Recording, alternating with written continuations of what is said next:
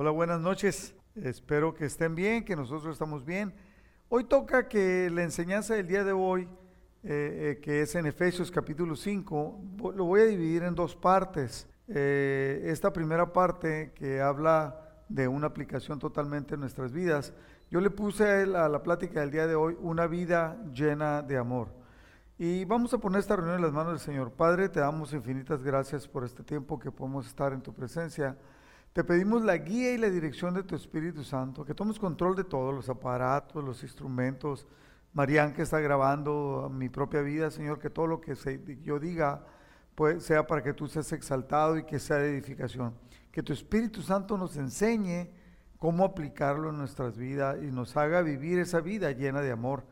Te lo pedimos, Padre, en el nombre de Jesús. Amén. Bueno, el versículo clave de esta enseñanza es el versículo 2 que dice, vivan una vida llena de amor, siguiendo el ejemplo de Cristo. Él nos amó y se ofreció a sí mismo como sacrificio por nosotros, como aroma agradable a Dios. Bueno, uh, empezamos en, como ya sabe, vamos a leer primero los versículos y después vamos a encontrar la aplicación de lo que nos dice la palabra. Por lo tanto, dice versículo 1, imiten a Dios en todo lo que hagan porque ustedes son sus hijos queridos. Eh, vivan una vida llena de amor siguiendo el ejemplo de Cristo. Él nos amó y se ofreció a sí mismo como sacrificio por nosotros, como aroma agradable a Dios. Y dice como aroma agradable a Dios porque si nosotros leemos el libro Levítico, el libro de Deuteronomio, ah, habla de cómo las ofrendas debían ser presentadas y el aroma subía a Dios. Entonces Jesucristo se ofreció como sacrificio, por eso es el cordero inmolado dice como un aroma agradable a Dios. Entonces, no se oía, hoy se oye, está fallando, pero no le hace, vamos. Número tres, que no haya ninguna inmoralidad sexual, impureza ni avaricia entre ustedes. Tales pecados no tienen lugar en el pueblo de Dios. Los cuentos obscenos, las conversaciones necias y los chistes groseros no son para ustedes. En cambio, que haya una actitud de agradecimiento a Dios. Fíjese bien en esta parte, ¿no? Habla, dice, eh, que a nosotros, como somos un pueblo de Dios, no debiera haber nada de ninguna, cuando dice ninguna inmoralidad sexual, ni impureza siquiera, ni avaricia. Siempre la avaricia, aparte de ser pecado, siempre, casi siempre está ligada con la impureza sexual, ¿no? Y esos pecados, dice, no tienen lugar, no caben en el pueblo de Dios. Los cuentos obscenos, o sea, los chistes de doble sentido, las conversaciones necias que no te llevan a nada y los chistes groseros no son para ustedes. En cambio, que haya una actitud de agradecimiento a Dios. Versículo 5. Pueden estar seguras de que ninguna persona inmoral, ninguna impura o avara heredará el reino de Cristo y de Dios. Pues el avaro es un idólatra que adora las cosas de este mundo. Versículo 6. No se dejen engañar por los que tratan de justificar esos pecados. O sea, ah, dice, fíjese bien, el contexto. Hay personas que tratan de justificar el pecado de avaricia o el pecado de impureza o lascivia Dice, no se dejen engañar, van a tener justificaciones, van a decir por qué, van a decir cómo, pero en realidad no se dejen engañar. Porque el enojo de Dios, y lo nos advierte, porque el enojo de Dios caerá sobre todos los que lo desobedecen. O sea, obviamente la desobediencia a Dios trae por consecuencia el pecado.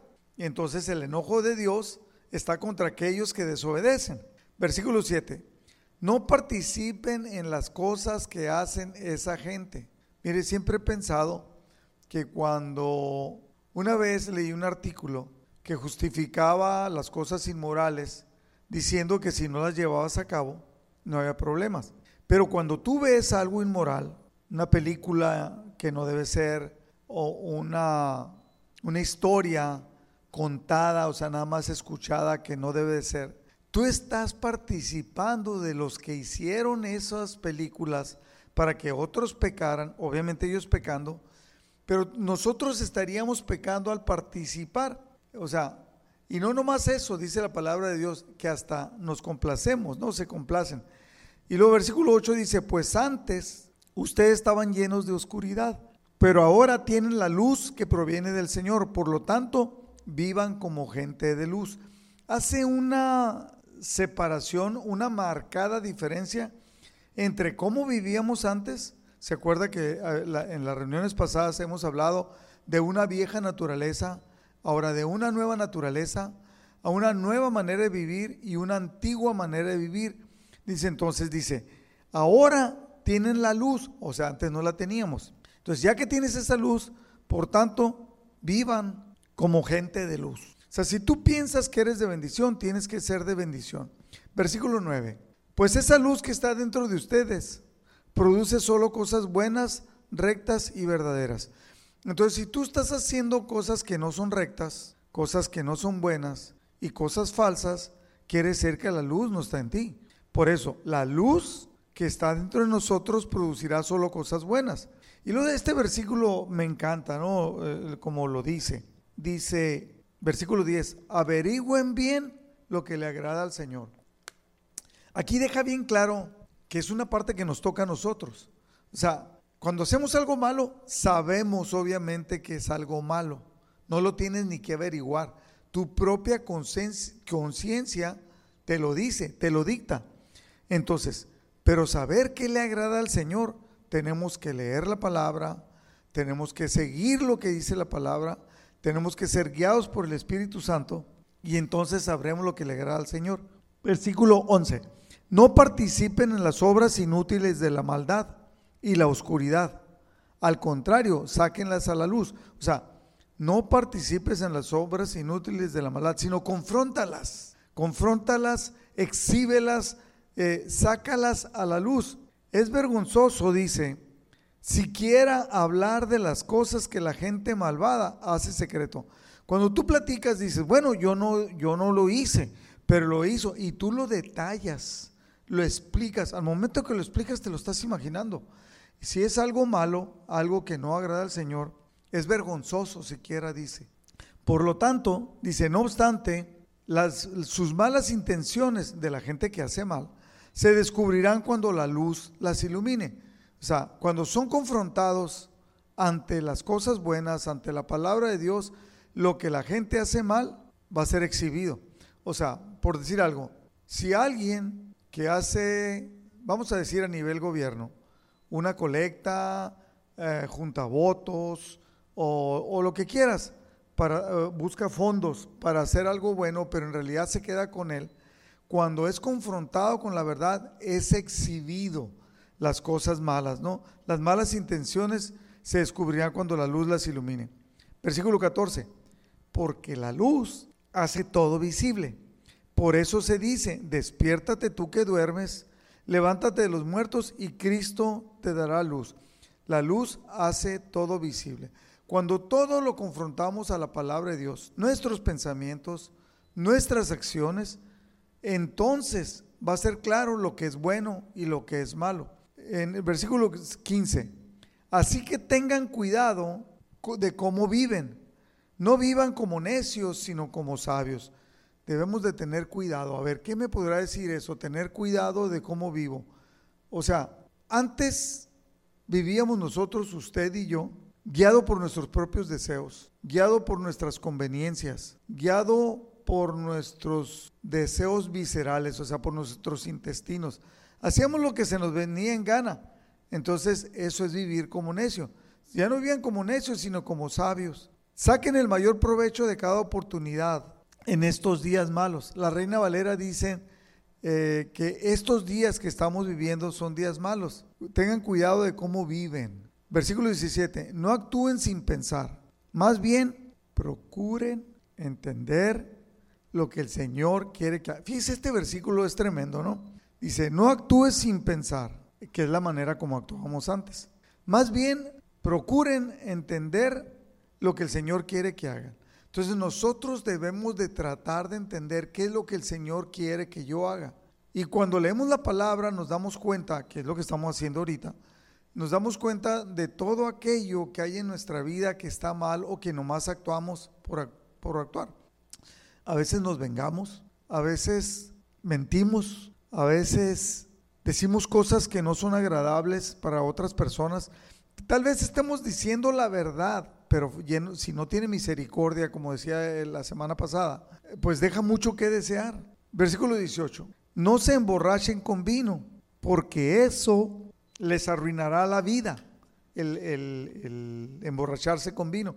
En cambio, sean llenos del Espíritu Santo. Fíjese esta parte que dice, o sea, ¿cómo hay una dualidad? O sea, hay, hay dos polos opuestos. Uno es emborracharse con vino o cerveza, ¿no? Cualquier licor.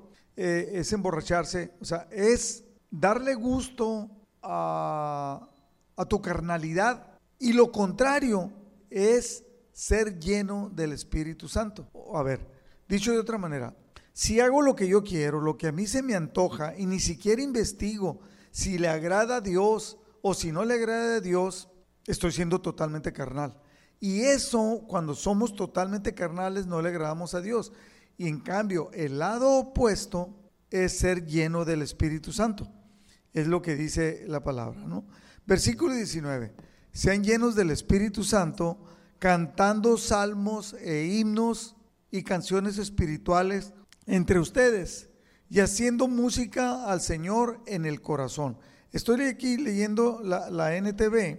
Quiero, quiero leerle este mismo, estos mismos versículos. Uh, permítame poquito.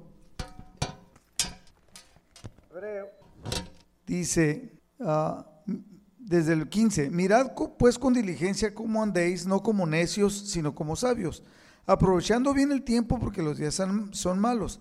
Y luego cuando habla en el 19 dice, hablando entre ustedes con salmos, con himnos y cánticos espirituales, cantando y alabando al Señor en vuestro corazón.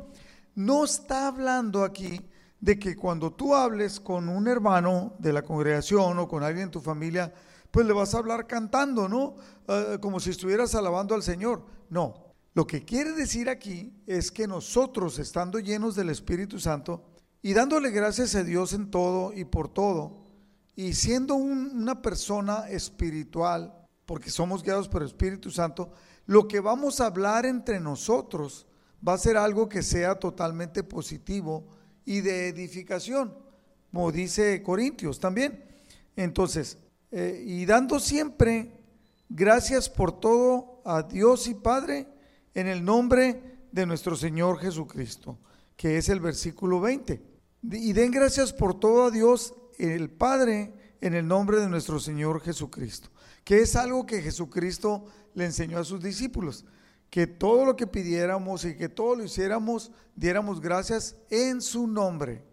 Hasta aquí vamos a quedar en esta primera parte del libro de, Efesios, capítulo 5, hasta el 20, porque el siguiente toca del, del 20, del 21 en adelante, toca el tema del sometimiento y del matrimonio, lo cual quiero tocarlo en el próximo domingo. Entonces, hasta aquí vamos a llegar y yo quiero darle siete principios para que, podamos tener una vida llena de amor, como nos lo dice el Espíritu Santo a través del apóstol Pablo en, en esta carta de Efesios. Alguien podría decir, oiga pastor, ¿no se le hace como que es mucho? Ah, que son un montón de razonamientos, son un montón de peticiones acerca de cómo debo de vivir. Bueno, si la palabra de Dios, o sea, Jesucristo lo dijo, y luego el Espíritu Santo inspiró a Pedro, a Pablo, a Juan, eh, a Santiago, acerca de esto, tiene, tiene una vital importancia de, de que debe tener una aplicación. Y es como decir, si a ti alguien te dice, Haga de cuenta, haz de cuenta tu mamá. Te dice, perdona a tu hermano. Y luego al rato te dice, perdona a tu hermano. Y mañana te dice, perdona a tu hermano. Y dentro de un mes te dice, perdona a tu hermano. Y dentro de un año te dice, perdona a tu hermano. ¿Por qué te está diciendo perdona a tu hermano? Porque no lo estás perdonando. Porque no has aprendido. Entonces, cuando la palabra de Dios nos habla continuamente que tenemos que cambiar de vida, es porque debemos de cambiar de vida. Entonces, estos siete principios que se aplican en nuestra vida, el primer principio es que seamos imitadores de Dios. Dice, sean imitadores de Dios. El apóstol Pablo continuamente decía, sean imitadores de Jesús. Imítenme a mí como yo imito a Jesús. Y, de repente también dicen sean imitadores de Dios. Ahora, así como los hijos imitamos a nuestros padres, y a veces, obviamente los hijos nos imitan porque nos ven, nos ven como sus héroes, nos ven como sus ejemplos cuando están chicos y, hacen las cosas igual que nosotros, nos imitan. Ah, así también nosotros debemos de ser imitadores de Jesús. Ahora, Jesús vino al mundo para poder que nosotros, para poder mostrarnos a Dios a través de Él. Entonces, conociendo a Jesús, conocemos a Dios. Entonces, Jesús nos mostró al Padre, entonces nosotros debemos de ser imitadores de Jesús. ¿Cómo? Viviendo lo, lo que más impactante de todo lo que Cristo hizo uh, fue la vida llena de amor. Viviendo esa vida llena de amor, Jesús obedeció al Padre y se entregó para que usted y yo pudiéramos ser salvos por amor. Mire, y luego siempre Él hizo un énfasis tremendo en este versículo que normalmente lo hemos hablado mucho, Juan 13:35. Jesucristo le dijo a sus discípulos, sus discípulos nos los enseñaron a nosotros y nosotros los seguimos enseñando.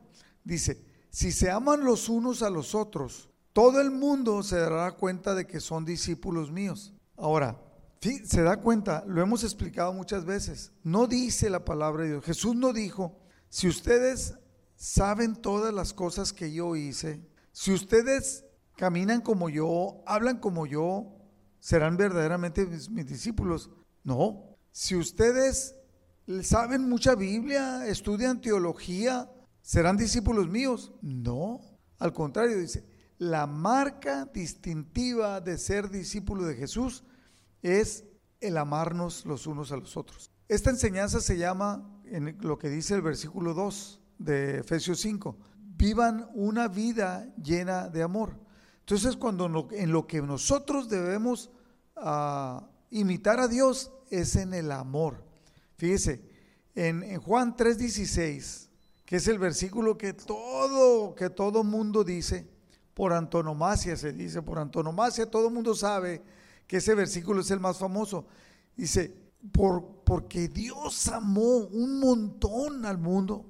Lo quiero, lo quiero actuar, ¿no? Dios amó un montón, entonces mandó a su hijo. El amor provenía del Padre. Ahora, ¿cuál es el nombre más famoso de Dios? Al amor. Dios es amor. Y cuando está diciendo que debemos ser imitadores de Dios, debemos de ser imitadores de Dios, obviamente en la misericordia, obviamente en el perdón, pero sobre todo en el amor. ¿Por qué? Porque si tienes amor vas a tener misericordia, si tienes amor vas a perdonar, si tienes amor vas a tener comprensión. Entonces nosotros, lo que Cristo nos pidió a ti y a mí es que seamos imitadores del amor. Nuestro amor por otros, por los demás, no nada más por nuestros hijos, nuestra esposa, eh, nuestra familia o los amigos que, que, que amamos, no. Nuestro amor por otros debe ir más allá de los sentimientos, de lo que sientes cuando ves a la persona, sino de ser un ser de servicio, un amor de servicio y de sacrificio. De sacrificio, ¿por qué? Porque cuando te duele, te duele amar, te duele servir a alguien que tal vez no se lo merece, alguien que tal vez no lo agradece. Mira, Jesús murió por todos los pecadores. No, no lo merecíamos. Y muchos no lo agradecen. Muchos no lo reconocen. Entonces, pero sin embargo, el sacrificio fue por amor. Entonces debemos ser imitadores de Dios, imitadores de Cristo, pero sobre todo en el amor. Segundo principio, debemos de alejarnos de toda inmoralidad sexual. Decía yo que, que cada que la palabra de Dios habla de santidad, la primera confrontación o la primera connotación para llegar a ser santos es evitar la impureza sexual la lascivia, debemos de alejarnos de toda inmoralidad sexual. Efesios 5.3 dice, pero fornicación y toda inmundicia o avaricia, fíjese, inmundicia, fornicación, haga de cuenta que es como un similar de la avaricia, ni siquiera se nombren entre vosotros como conviene a santos. Cuando yo entendí este versículo, me quedé sorprendido, dije, wow, ¿por qué? Porque pues todos éramos... Ah, nos hacíamos los chistosos, contábamos chistes colorados, contábamos de aventuras sexuales de otras personas que vimos en una película y todo. Dice, ni siquiera se nombre entre ustedes como conviene a santos, como a gente apartada para Dios. Y luego el versículo 7 de Efesios 5 dice, no participen en las cosas que hace esa gente. Entonces cuando ves una película, cuando cuentas un chiste, estás participando de las cosas que hace esa gente. En 2 de Timoteo, capítulo 2, versículo 22, Pablo le dice a Timoteo, huye también de las pasiones juveniles. ¿Qué son las pasiones juveniles? Las pasiones juveniles son los que están conectados con sexo. No le dice que sea sexual, no le dice eso, sino que huyera de la pasión cuando no está bien encausada. Cuando, ¿qué es lo que pasa con, por ejemplo, con los jóvenes o con un, con un hombre que se, que, se, que se vuela con otra mujer, casada o no casada, y, es algo inmoral? están siguiendo pasiones inadecuadas, porque, porque el matrimonio es el, vínculo que Dios estableció para que nosotros nos diéramos, nos entregáramos por completo. Y le dice a Pablo, le dice Pablo a Timoteo, huye también de las pasiones juveniles y sigue la justicia, la fe, el amor y la paz con los de corazón limpio que invocan a Dios, los de corazón limpio. Fíjese, esto de corazón limpio eh, tiene mucho que ver y quiero hacer un énfasis, aunque ya lo he venido comentando porque también lo comenta la palabra, la, parte de corazón limpio tiene que ver con la santidad. Fíjese lo que dijo Jesucristo en el Sermón del Monte. Mateo 5, versículo 8 dijo, Bienaventurados los de limpio corazón, porque ellos verán a Dios. ¿Qué es tener un corazón limpio? Obviamente un corazón que no esté sucio. Obviamente un corazón que no esté lleno de maldad. Un corazón que no esté lleno de pornografía. Un corazón que no esté lleno de malas intenciones que no esté lleno de maldades. Entonces está conectado con la santidad. Por eso dice, sin santidad nadie verá a Dios. Entonces debemos de tener un corazón limpio. Cuando yo leí esto, no ahorita, ¿no? Cuando yo lo leí, me di cuenta que yo tenía un corazón que no estaba totalmente limpio. Es como, a mí me, que, eh, lavo, me, encanta lavar, ¿no? Ahora, ahora me encanta lavar. Llego y me quito la ropa hasta, hasta quisiera que hubiera más ropa sucia mía para poder meterla a lavar, ¿no? Porque quiero que esté limpia y que huela bonito, ¿no? Y que esté lista para ponerme lo que yo quiera. Entonces, pero todavía no sé lavar todo. Si yo meto ropa clara con ropa oscura, va a estar limpia, pero va a estar manchada. Y si no sabes lavar bien, la ropa no va a salir totalmente limpia. O sea, va a estar lavada o tal vez va, va a oler bien, pero puede ser que no se le quitó una mancha. Sin limpieza de corazón, nadie verá a Dios. No sé si me estoy explicando. Cuando yo leí esto, dije, Señor, tengo que estar totalmente limpio. Entonces, ese pensamiento que se ha quedado en mi corazón por mi manera de ser, esa manera de estructurar mis pensamientos eh, para tener coraje con tal persona, entonces no está bien. No, tiene que estar, tienes que quitarlo. Señor, entonces esto que yo digo, aunque es verdad, pero que falta misericordia al hablar, no está bien, no está bien. ¿Por qué? Porque tenemos que ser imitadores de Dios, como decía en el principio número, en el primer principio, y aquí es toda inmoralidad, ni siquiera poquita se tiene que quedar y tienes que huir, tenemos que huir de ella. No la vamos a sostener, no la vamos a vencer aguantándote. Nada. No. Tercer principio, cuidado con lo que sale de nuestra boca. Cuidado con lo que sale de nuestra boca. En la Biblia al día dice, tampoco debe haber palabras indecentes, conversaciones necias ni chistes groseros, todo lo cual está fuera de lugar. Haya más bien acciones de gracias. Entonces, a ver, palabras indecentes son palabras que no tienen decencia. Conversaciones necias, una conversación necia que no tiene cordura, ni chistes groseros. Todo esto está fuera de lugar. Más bien, denle gracias a Dios en todo. Es lo que dice también Filipenses. En la Biblia, el lenguaje sencillo dice, no digan malas palabras, ni tonterías, ni vulgaridades, pues eso no es correcto. Más bien usen su boca para dar gracias a Dios. En la Dios habla hoy, este mismo versículo dice, no digan indecencias, ni tonterías, ni vulgaridades, porque estas cosas no convienen.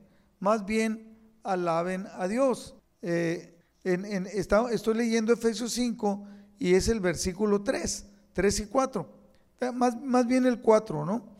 en, en la Reina Valera dice, ni palabras deshonestas, ni desedades, ni truanerías que no conviene, sino antes bien acciones de gracias. Entonces aquí le estoy dando la versión Biblia al día, Biblia lenguaje sencillo y Dios habla hoy, en la cual claramente nos exhorta a que no hablemos tonterías, a que no, no seamos personas que hablan necedades o cosas malas. Cuarto principio, debemos, mostremos el cambio que ha habido en nosotros. La gran mayoría de nosotros podemos jactarnos de que ya no somos los mismos, que Dios nos ha cambiado, que nosotros mismos, tal vez nosotros mismos hemos cambiado. Y cuando digo, tal vez nosotros mismos hemos cambiado, es porque tal vez tenemos la concepción de, que, de quién éramos antes y cómo somos ahora. Pero aquí la palabra de Dios nos habla claramente que debemos demostrar a otros el cambio que ha habido en nosotros. Efesios 5.8 dice, antes ustedes estaban llenos de oscuridad, pero ahora tienen la, luz que proviene del Señor. Por lo tanto, como tienes esa luz que proviene del Señor, vive como gente de luz. Que sea notorio tu cambio. Versículo 9. Pues esa luz que está dentro de ustedes produce solo cosas buenas, rectas y verdaderas. Entonces, si en ti hay algo que salen palabras malas, y malas no quiere decir solamente groserías, sino palabras que ofenden ah, o cosas que no son rectas, ah, propuestas. he hablado, eh, es acerca de que yo cuando recién convertido eh, había un problema laboral y, buscaba yo consejos de personas cristianas y entonces una persona me dijo, yo, dije, necesito ayuda. Entonces un cristiano llegó y me dijo, ¿sabes qué? Todo esto lo podemos arreglar si damos una mordida y vamos con tal persona. Espérate, ese, eso hacía yo antes, pero ahora ya no. Eh, Cristo espera que seamos totalmente diferentes. Entonces, esa luz, dice versículo 9, esa luz que está dentro de ustedes produce solo cosas buenas, rectas y verdaderas. Eras chismosa, ya no chismes. Persona chismosa, ya no chismes. Eres alguien que se vengaba, ya no te vengues. Eres alguien que no perdonaba, pues ahora aprende a perdonar. Ah, antes no amabas, pues aprende a amar. Esa luz que está dentro de ustedes produce solo cosas buenas, rectas y verdaderas. Me regreso al 8. Por lo tanto, vivan como gente de luz. Ahora, lo he estado comentando. ¿Por qué Dios quiere que sea notorio el cambio? Porque a través de lo que nosotros mostremos, la demás gente se va a dar cuenta que se puede vivir en este mundo como personas rectas, como personas que representamos a Dios, que personas que somos cristianas. Y decía yo la semana pasada, mi, mi yugo, dijo Jesucristo, mi yugo no es pesado, mis mandamientos no son difíciles de llevar. Entonces, nosotros tenemos que mostrarle a los demás que sí se puede vivir siendo un hijo de Dios. En la Biblia en lenguaje sencillo, quiero leer esta parte, Filipenses 2.15 dice acerca de cómo llevar una vida, dice, para que no pequen ni nadie pueda culparlos de nada. En este mundo lleno de gente malvada y pecadora, ustedes, o sea, usted y yo, como hijos de Dios, deben alejarse de la maldad y brillar por su buen comportamiento. Oye, ¿cómo es este? Oye, pero este cuate no aceptó, este cuate no echa mentiras, este cuate no dice malas palabras, este cuate, su esposo, su esposa le ha hecho esto y él ha perdonado. Tenemos que ser diferentes totalmente. Y la gente, lo que dice la palabra de Dios, que nosotros debemos de brillar por nuestro buen comportamiento. Entonces, este cuarto principio que es mostremos el cambio que ha habido en nosotros. Y si es posible, como me enseñó un, cliente, dice, ¿qué hace la gallina cuando pone un huevo? Cacaraquea. O sea, empieza a, empieza a cacaraquear. para avisar que puso un huevo. Entonces, cuando tú hagas las cosas buenas, y no estoy hablando que te eches flores, sino simplemente que sea notorio para que puedas compartirle a tus hermanos, a tus parientes, a tus amigos, de lo que Dios ha hecho en tu vida para que ellos puedan llegar a anhelar también a Dios. Y Jesucristo dijo, mostrad las buenas obras para que los demás que no conocen a Dios glorifiquen a Dios cuando vean las buenas obras en ustedes. Entonces es importante eh, mostrar el cambio que Dios ha hecho en nosotros. Pues, quinto, quinto principio, hacer lo que le agrada al Señor. En Efesios 5:10 dice, averigüen bien lo que le agrada al Señor. Averiguar es indagar, es escudriñar, es investigar, pero dice bien lo que le agrada al Señor. ¿Cómo puedo lograr eso? En la Reina Valera dice, en este mismo versículo, comprobando lo que es agradable al Señor. Tienes que comprobarlo, tienes que averiguarlo. En Filipenses capítulo 1, versículo 10, dice, quiero que entiendan lo que realmente importa. Fíjate bien, quiero que entiendan ustedes cristianos, quiero que entiendan lo que realmente importa. ¿Para qué? Para que a fin de que lleven una vida pura e intachable, hasta el día que Cristo vuelva. No llevarlo un año, no llevarlo una semana, no llevarlo tres años, no llevarlo 20 años, hasta que Cristo vuelva, que nosotros tengamos una vida pura e intachable. ¿Cómo? Averiguando qué es lo que Dios espera de nosotros, qué es lo que le agrada al Señor y lo que le agrada eso hacer. ¿Se acuerda usted? Yo creo que sí se acuerda que hemos hablado de la enseñanza de los lenguajes de amor que cada persona tiene un lenguaje de amor y decir, bueno, si tú quieres agradarle a tu esposa, no le ames como a ti te gusta amar, ámale como a ella le gusta que la ame. Entonces, aquí está diciendo, busca, investiga, indaga, averigua qué es lo que le agrada a Dios y de esa manera vive, de esa manera haz. Quiero que entiendan que lo que realmente importa, ¿no? A fin de que lleven una vida pura e intachable hasta el día que Cristo vuelva. Y versículo 11 de Filipenses 1, que estén siempre llenos del fruto de la salvación, es decir, el carácter justo que Jesucristo produce en su vida. Si nosotros amamos a Jesús, seguimos sus enseñanzas, va a haber un cambio radical de vida en nosotros y va, va, a cambiar nuestro carácter, no nuestro temperamento, porque el temperamento nos lo dio Dios, va a cambiar nuestro carácter a través de la salvación y a través de seguir a Cristo. Porque esto, el mostrar el carácter de la salvación que, produce el conocer a Cristo en nuestra vida, traerá mucha gloria y alabanza a Dios. Cuando podemos entender e investigamos claramente qué es lo que le agrada al Señor, eso va a traer mucha honra y gloria a Dios si en verdad lo hacemos. Efesios 5:15 dice así, dado que si averiguas cómo le agrada, lo que le agrada al Señor, tengan cuidado de cómo viven. No vivan como necios, sino como sabios. Y saquen el mayor provecho de cada oportunidad en estos días malos. ¿Oportunidad de qué? Tú te puedes... ¿Oportunidad de qué? ¿De qué está hablando? Te lo dijo antes. Averigua lo que le agrada al Señor y saca provecho del día que estás viviendo para hacer lo que le agrada al Señor, eh, no lo que te agrada a ti. Entonces, el vivir como necios o como sabios es nuestra decisión. Cuando vivimos, ¿Cuándo vivimos como necios? Cuando nos damos gusto a nosotros mismos. Cuando vivimos como sabios, cuando entendemos lo que le agrada al Señor y empezamos a vivir como le agrada al Señor. Entonces es una decisión personal. Sexto principio, el vivir con un propósito. Cuando dice entiéndanlo. Efesios 5, 17 dice, no actúen sin pensar. Más bien procuren entender lo que el Señor quiere que hagan. Procuren entender lo que el Señor quiere que yo haga. No actúes, Rodrigo, no actúes sin pensar. Y ahí pon tu nombre.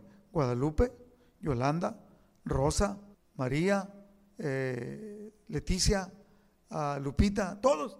No actúes sin pensar. Procura entender lo que el Señor quiere que tú hagas y entonces vive de esa manera no es vivir por vivir. Fíjese, hasta los poetas, canciones del mundo dicen, eh, ya no vivo por vivir, porque ellos entienden que antes vivían, aunque todavía si no conocen al Señor, puedes vivir de una manera tonta. Simplemente vivir, vivir. ¿Qué, qué haces para vivir nomás viviendo? Pues duermes, te levantas, comes, descansas, trabajas, ganas dinero, vives, lo gastas, los malgastas, te metes en problemas, te metes en conflictos. Y de repente he tenido contacto con, con unas personas que he tenido contacto cercano. Y de lo que hablan son de puros conflictos. Pleitos con el hermano, pleitos con la hermana, pleitos con la esposa, pleitos con la exesposa, pleitos con el vecino, pleitos. Vive como le agrada al Señor. Investiga.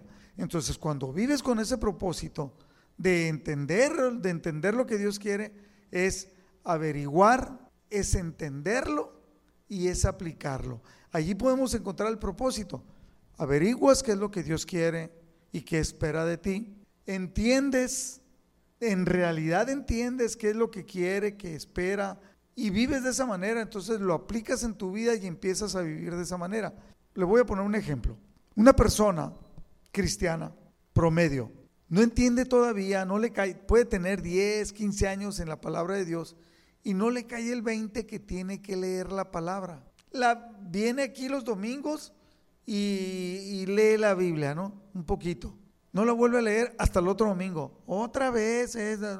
Y de repente le cae el 20 que tiene que leer la palabra de Dios. Que la voluntad de Dios para su vida está escrita en la palabra de Dios. Entonces em, lo entiende, eh, lo averigua, le busca ver si es verdad que eso es lo que Dios quiere. Ve que sí, cuando ya lo entiende, lo aplica en su vida. Entonces tú hablas con ella y dice, no, mi vida ha cambiado un montón.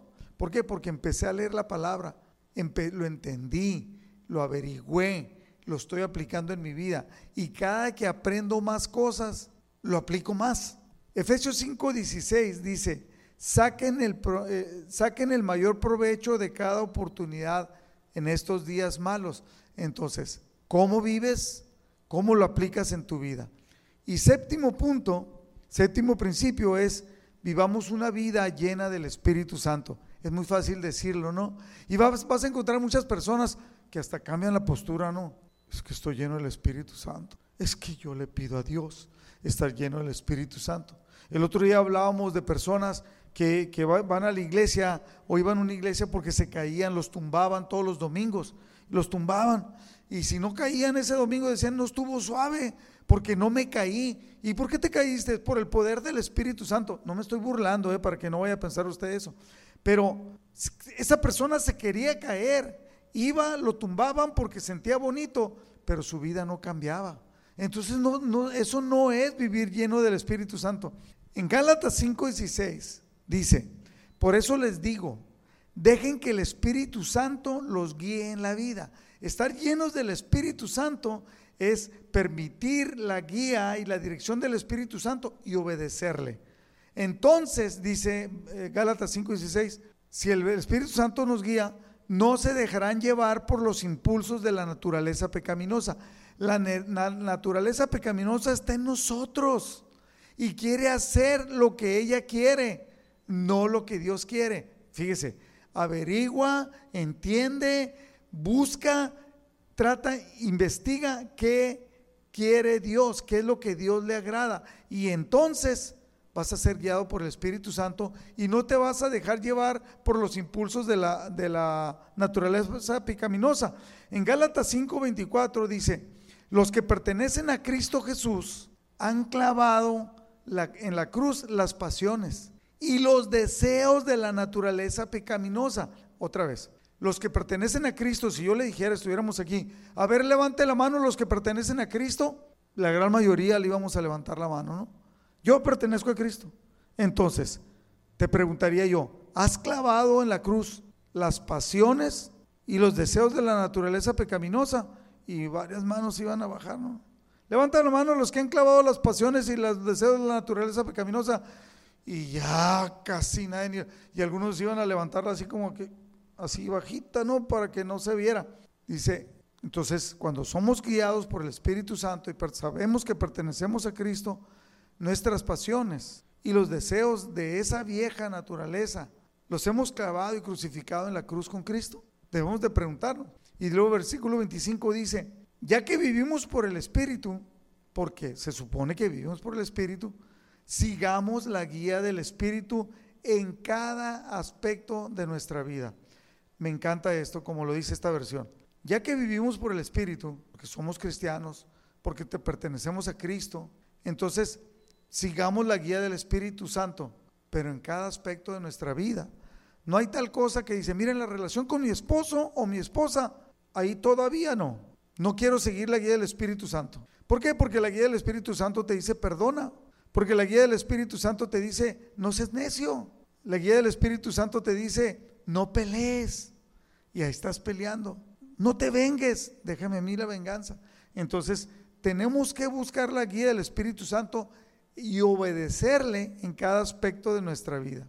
La palabra de Dios dice claramente, entonces, ¿cómo soy lleno del Espíritu Santo?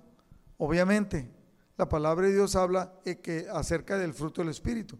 Es la manera más fácil de entender cómo ser llenos del Espíritu Santo. Y lo quiero leer en la Biblia en lenguaje sencillo.